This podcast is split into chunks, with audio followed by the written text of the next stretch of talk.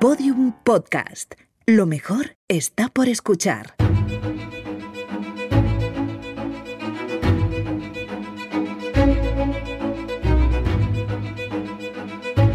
Placentera, un podcast de sonajero de Fisher Price.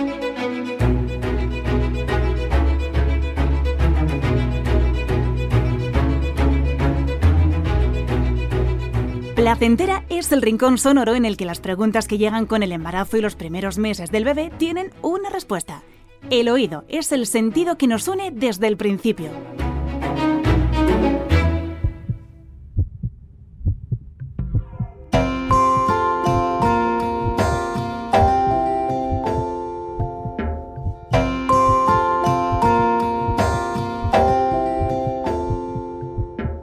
Vivo con un cantante, con lo cual desde, desde que empecé a compartir eh, mi vida con mi marido, evito cantar al máximo porque, claro, lo hago delante de un profesional y no, no está bien, está mal porque hago daño a, a la música en general.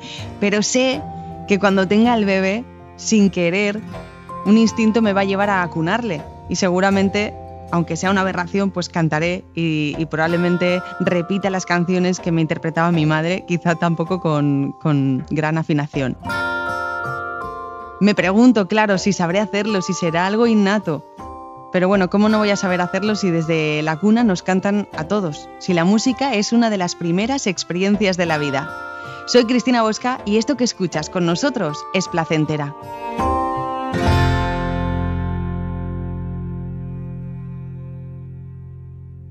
Episodio 3. Las nanas.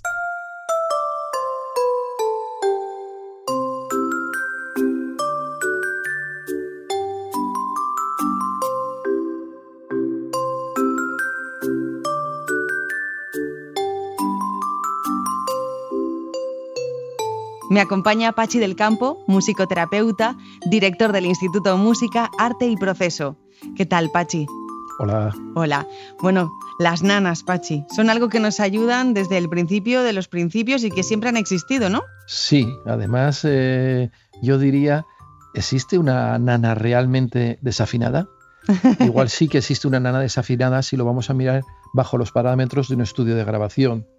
Pero si los miramos bajo los parámetros de un estudio del corazón, o sea, de lo que sentimos, es muy difícil pensar que una nana está desafinada. La nana está cantada desde el corazón, no está cantada desde la voz nuestra, no está cantada desde, yo diría que ni desde las cuerdas vocales. Por lo cual, lo que suena es algo tan profundo, tan sentido, que eso precisamente es lo que el bebé está deseando. El bebé no está deseando escuchar la mejor grabación del mundo, no está deseando escuchar la mejor voz del mundo, está deseando escucharte a ti. Qué bonito. Vale, pues me quedo un poco más tranquila. y de hecho me preguntaba también ¿no? si, si había piezas específicas pensadas en los niños y que, y que realmente son interesantes que, que, escuchen los niños. Bueno, aquí habría también largo recorrido, porque vamos a pensar solamente en una, una música para, para niños, otra para jóvenes, otra para adultos. Vamos a pensar, sí es cierto, que habría algo importante que hacer en las primeras etapas, y es que escuchen muchas piezas que sean relativamente cortas, porque su nivel de atención también es corto, enseguida van a, van a hacer otra actividad.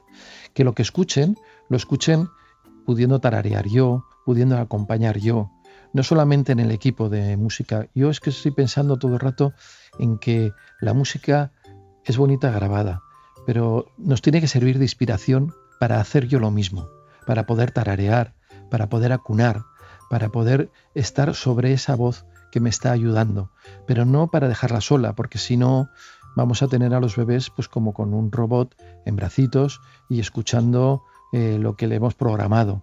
Y creo que ese no es el sentido de la música, porque el sentido de la música es acompañar.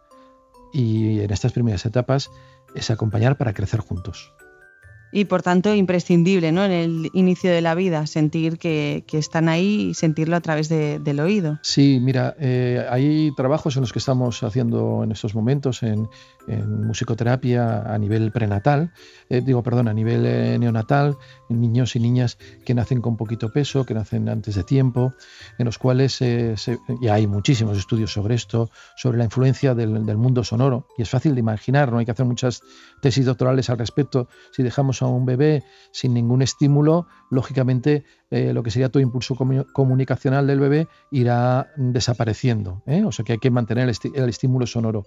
Y nosotros entre hacer un estímulo con algo grabado, hacer algo con música en directo, eh, va un abismo. Hmm.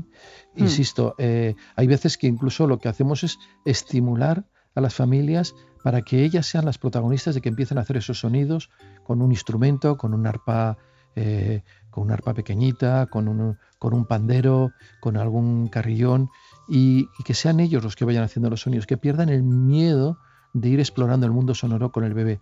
El nivel de respuesta es de luego mucho mayor a que pongamos una grabación. Perfecto, o sea que Pachi, ya no importa ni el género, ni, ni la afinación, ni lo correcto que lo hagas, sino más con el corazón y con el sentimiento que lo hagas y por supuesto que sea en vivo y en directo, como se tiene que escuchar la música, también desde el inicio. Por supuestísimo, yo creo que, eso sería el, secreto para lo que te preocupaba en nuestro anterior podcast, que era si iba a dedicarse, si iba a poder disfrutar mucho de la música y si iba a poder dedicar a la música. En la medida que te vea tocar instrumento, que lo sienta cuando estás tocando. Y además cuando estás tocando, yo estoy imaginando una lira apoyada sobre su tripilla y sintiendo esas vibraciones o sintiéndote a ti en el pecho eh, cantando, aunque sea una voz así muy grave y que sienta toda la vibración, eso es mucho más enriquecedor que la mejor grabación que podamos encontrar de una canción de cuna. Genial, Pachi. Pues me queda claro que estamos aún al comienzo de esta aventura, que sus canciones son otras, el latido de mi corazón, el fluir de la sangre, pero poco a poco, pues el bebé nos va sintiendo y va componiendo su propia melodía. Y la que tiene que poner la voz soy yo.